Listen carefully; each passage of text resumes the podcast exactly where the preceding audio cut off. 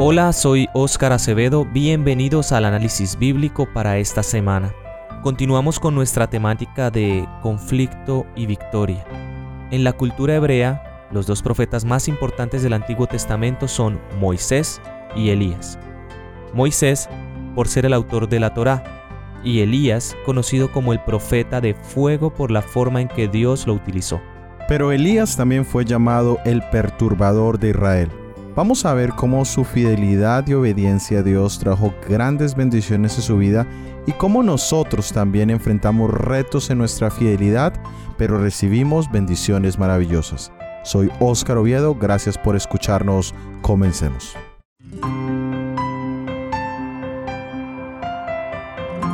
Para comenzar, leamos en el primer libro de Reyes capítulo 18 versículos 1 y 2. Pasado muchos días vino palabra de Jehová a Elías en el tercer año diciendo, Ve, muéstrate a Acab, y yo haré llover sobre la faz de la tierra. Fue pues Elías a mostrarse a Acab, y el hambre era grave en Samaria. La primera vez que Elías se presentó a Acab fue sin anuncio.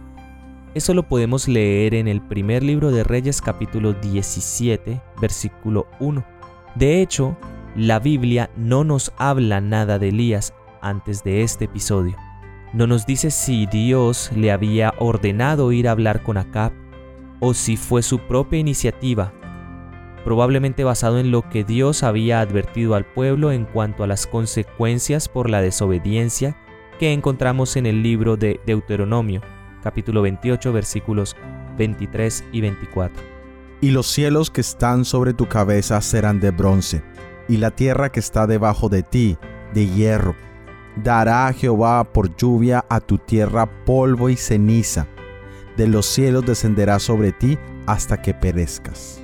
Por la palabra de Elías el cielo se había convertido en bronce, es decir, no llovía, y por consiguiente la tierra se había convertido en hierro, es decir, no producía alimento, generando así una terrible hambruna todo por causa de la desobediencia del pueblo al pacto hecho con Dios. Lo que sí podemos decir es que Elías era un hombre de fe y oración cuyo ministerio intrépido estaba destinado a detener la rápida extensión de la apostasía en Israel. Después de tres años de esta primera aparición, el Señor le da la orden de mostrarse a Cap de nuevo ¿Qué había pasado durante esos tres años? Elías había estado escondido en el arroyo de Kerit, donde fue alimentado por cuervos. Allí estuvo hasta que el arroyo se secó. De allí, Dios lo lleva a Sarepta de Sidón, a casa de una viuda que le alimentaría con la última porción de alimentos que ella tenía. Y Dios proveyó abundantemente, no solo para Elías, sino también para para la casa de esta viuda que lo acogió, es decir, para todos en esta casa. Durante todo el tiempo que Elías experimentó lo que significa ser fiel a Dios y a su palabra, pasó por ciertas experiencias. La primera, tuvo mucha perplejidad. Quien está perplejo no sabe qué decisión tomar o cómo resolver una determinada situación. Y Elías experimentó esto cuando ante una inminente sequía es enviado a un pequeño arroyo, donde ahora debía esperar de unos cuervos para que trajesen su comida. Y esto es sabiendo que los cuervos están identificados con el elemento de traición. Después fue alimentado por una pobre viuda. Muchas veces nosotros mismos tendremos perplejidad ante los mandatos, ante la palabra de Dios. Pero ante esta perplejidad Dios también le dio a Elías promesas. Dios le dio múltiples y maravillosas promesas a este profeta de su constante presencia y compañía. Y a nosotros también nos ha dado múltiples promesas para que seamos fieles a sus palabras, especialmente en el tiempo en que vivimos hoy en día. Quisiera que leyésemos del libro Ministerio de Curación, página 382, y dice, para proveernos lo necesario. Nuestro Padre Celestial tiene mil maneras de las cuales nada sabemos. los que aceptan el principio sencillo de hacer del servicio de Dios el asunto supremo, verán desvanecerse sus perplejidades y extenderse ante sus pies un camino despejado. Entonces ante las perplejidades, Dios le dio promesas fieles, pero también Dios le protegió. Cuando Dios le envió a Sidón, de donde era Jezabel, la terrible esposa de Acab, pero allí Elías obedeció, a pesar de estar en el centro del imperio de su más terrible enemiga, Dios fue fiel. Dios ha prometido bendecirte y protegerte cuando le obedezcas, aunque parezca que obedecerle no sea la mejor decisión humanamente hablando. Ahora leamos en el primer libro de Reyes capítulo 18 versículos 17 al 19.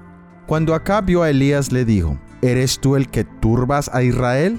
Y él le respondió, yo no he turbado a Israel, sino tú y la casa de tu padre, dejando los mandamientos de Jehová y siguiendo a los Baales.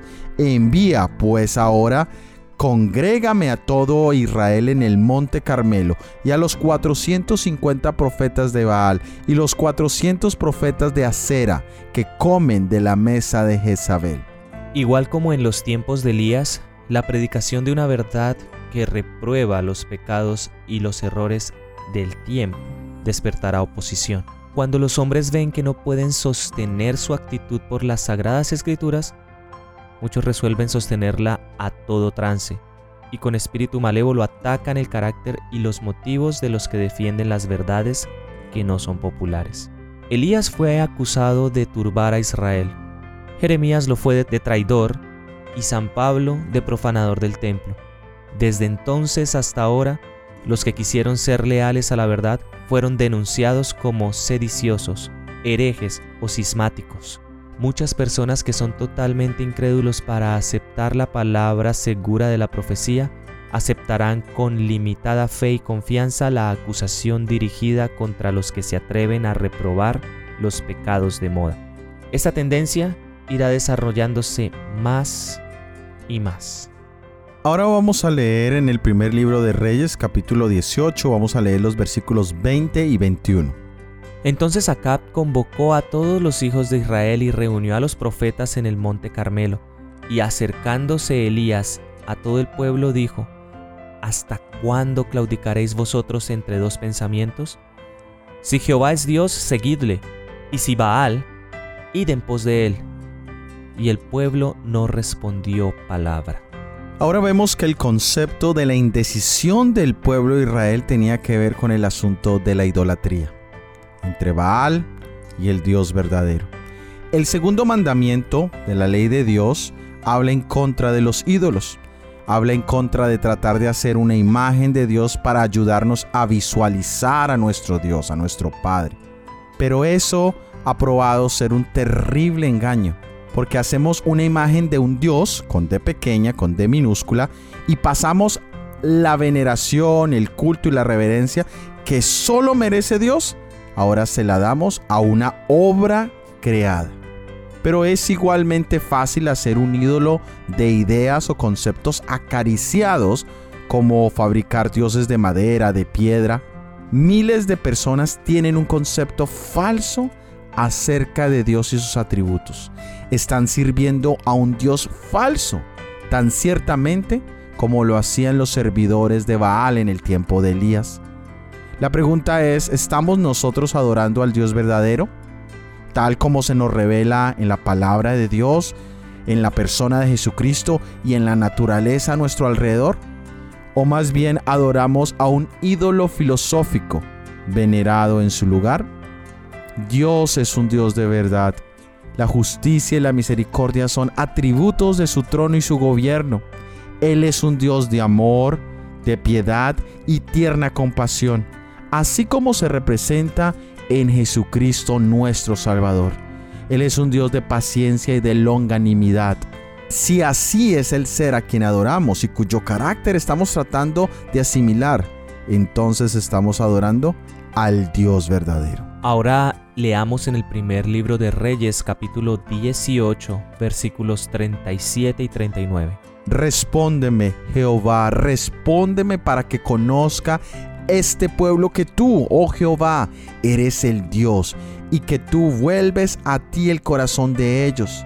Entonces cayó fuego de Jehová y consumió el holocausto, la leña, las piedras y el polvo y aún lamió el agua que estaba en la zanja. Viéndolo todo el pueblo se postraron y dijeron, Jehová es Dios, Jehová es el Dios. Vemos que Elías había pasado por perplejidad, todas las tribulaciones que sufrió en su persecución.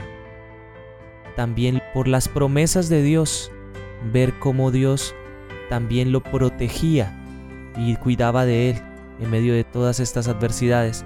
Y ahora encontramos un elemento muy importante como lo es la oración. La oración es el aliento del alma, es el secreto del poder espiritual, no puede ser sustituida por ningún otro medio de gracia y conservar sin embargo la salud del alma. La oración pone al corazón en inmediato contacto con la fuente de la vida y fortalece los tendones y músculos de la experiencia religiosa.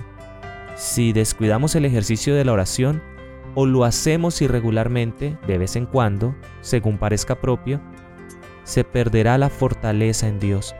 Las facultades espirituales perderán su vitalidad y la experiencia religiosa carecerá de salud y vigor. Para ser fieles necesitamos contemplar a Jesús y ser semejantes a Él. Es únicamente al ver su justicia como sentimos hambre y sed de poseerla. Y únicamente cuando pidamos en oración ferviente nos otorgará Dios el deseo de nuestro corazón. Elías recibió la respuesta a su oración y fuego descendió del cielo. Muy bien, leamos ahora en el primer libro de Reyes, en el mismo capítulo 18, los versículos 44 al 46. A la séptima vez dijo, yo veo una pequeña nube como la palma de la mano de un hombre que sube del mar. Y él dijo, Ve y di a Acab, unce tu carro y desciende para que la lluvia no te ataje. Y aconteció, estando en esto, que los cielos se oscurecieron con nubes y viento, y hubo una gran lluvia, y subiendo Acab, vino a Jezreel. Y la mano de Jehová estuvo sobre Elías, el cual ciñó sus lomos y corrió delante de Acab hasta llegar a Jezreel. Seis veces oró Elías fervientemente y sin ninguna señal de que su petición iba a ser oída o iba a ser concedida, pero con una fuerte fe continuó suplicando al trono de la gracia. Si se hubiera desanimado en la sexta vez, su oración no hubiese recibido la respuesta, pero él perseveró hasta que llegó la respuesta. Tenemos un Dios cuyo oído no está cerrado a nuestras peticiones y que si probamos su palabra honrará nuestra fe.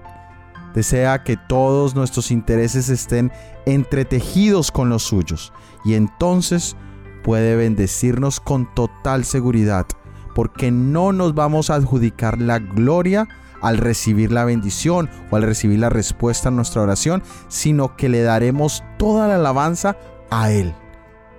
Dios no siempre responde nuestras oraciones a la primera vez que se lo pedimos.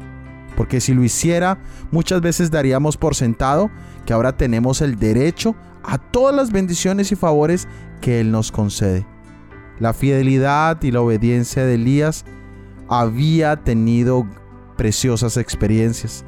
Sí había experimentado perplejidad, como ya lo hemos mencionado, pero había tenido maravillosas promesas. Dios le había dado protección él había experimentado el poder de la oración y ahora vemos con la respuesta a esta petición que fue un privilegio maravilloso esta experiencia en el Monte Carmelo.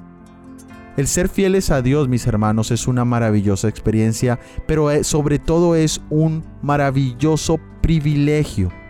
Ser obediente a sus mandatos, a sus mandamientos, es tal cual lo dice la primera epístola a San Juan capítulo 5 versículo 3. Pues este es el amor a Dios, que guardemos sus mandamientos, y sus mandamientos no son gravosos. Aquí vemos que el obedecer a Dios es fuente de gozo, no es una carga. El ser fieles a Dios especialmente en el momento en que estamos viviendo ahora, viendo los eventos que están a nuestro alrededor y que están a punto de pasar. No debería ser una carga, no debería ser la fuente de tristeza por las cosas que vamos a ver, sino al contrario, deberíamos ver que en medio de las perplejidades tenemos maravillosas promesas, que en medio de esas promesas tendremos protección de parte de Dios, que en medio de esa protección Dios nos está invitando a una comunión en oración con Él en este momento, pero que sobre todo los que vivimos en este tiempo veremos algo que el apóstol Pablo quiso haber vivido y eso es un gran privilegio. Para terminar, meditemos en lo siguiente. Mi querido hermano y hermana, ciñámonos la armadura de Dios y sobre todo tomemos el escudo de la fe que guarda nuestro corazón, nuestra misma vida, de los dardos de fuego que lancen los malvados. Porque si el enemigo logra que los abatidos aparten sus ojos de Jesús, se miren a sí mismo y fijen sus pensamientos en su indignidad en vez de fijarlos en los méritos, en el amor y la compasión de Jesús, los despojará el enemigo del escudo de la fe y logrará su objeto, y ellos quedarán expuestos a violentas tentaciones. Por lo tanto, los débiles han de volver los ojos hacia Jesús y creer en Él. Entonces ejercitarán la fe. Muy bien, gracias por haber escuchado nuestro episodio del análisis bíblico para esta semana. Para la próxima semana veremos la vida y ministerio del profeta Micaías. Todo ha sido producido por el ministerio 147. Que Dios te bendiga. Amén.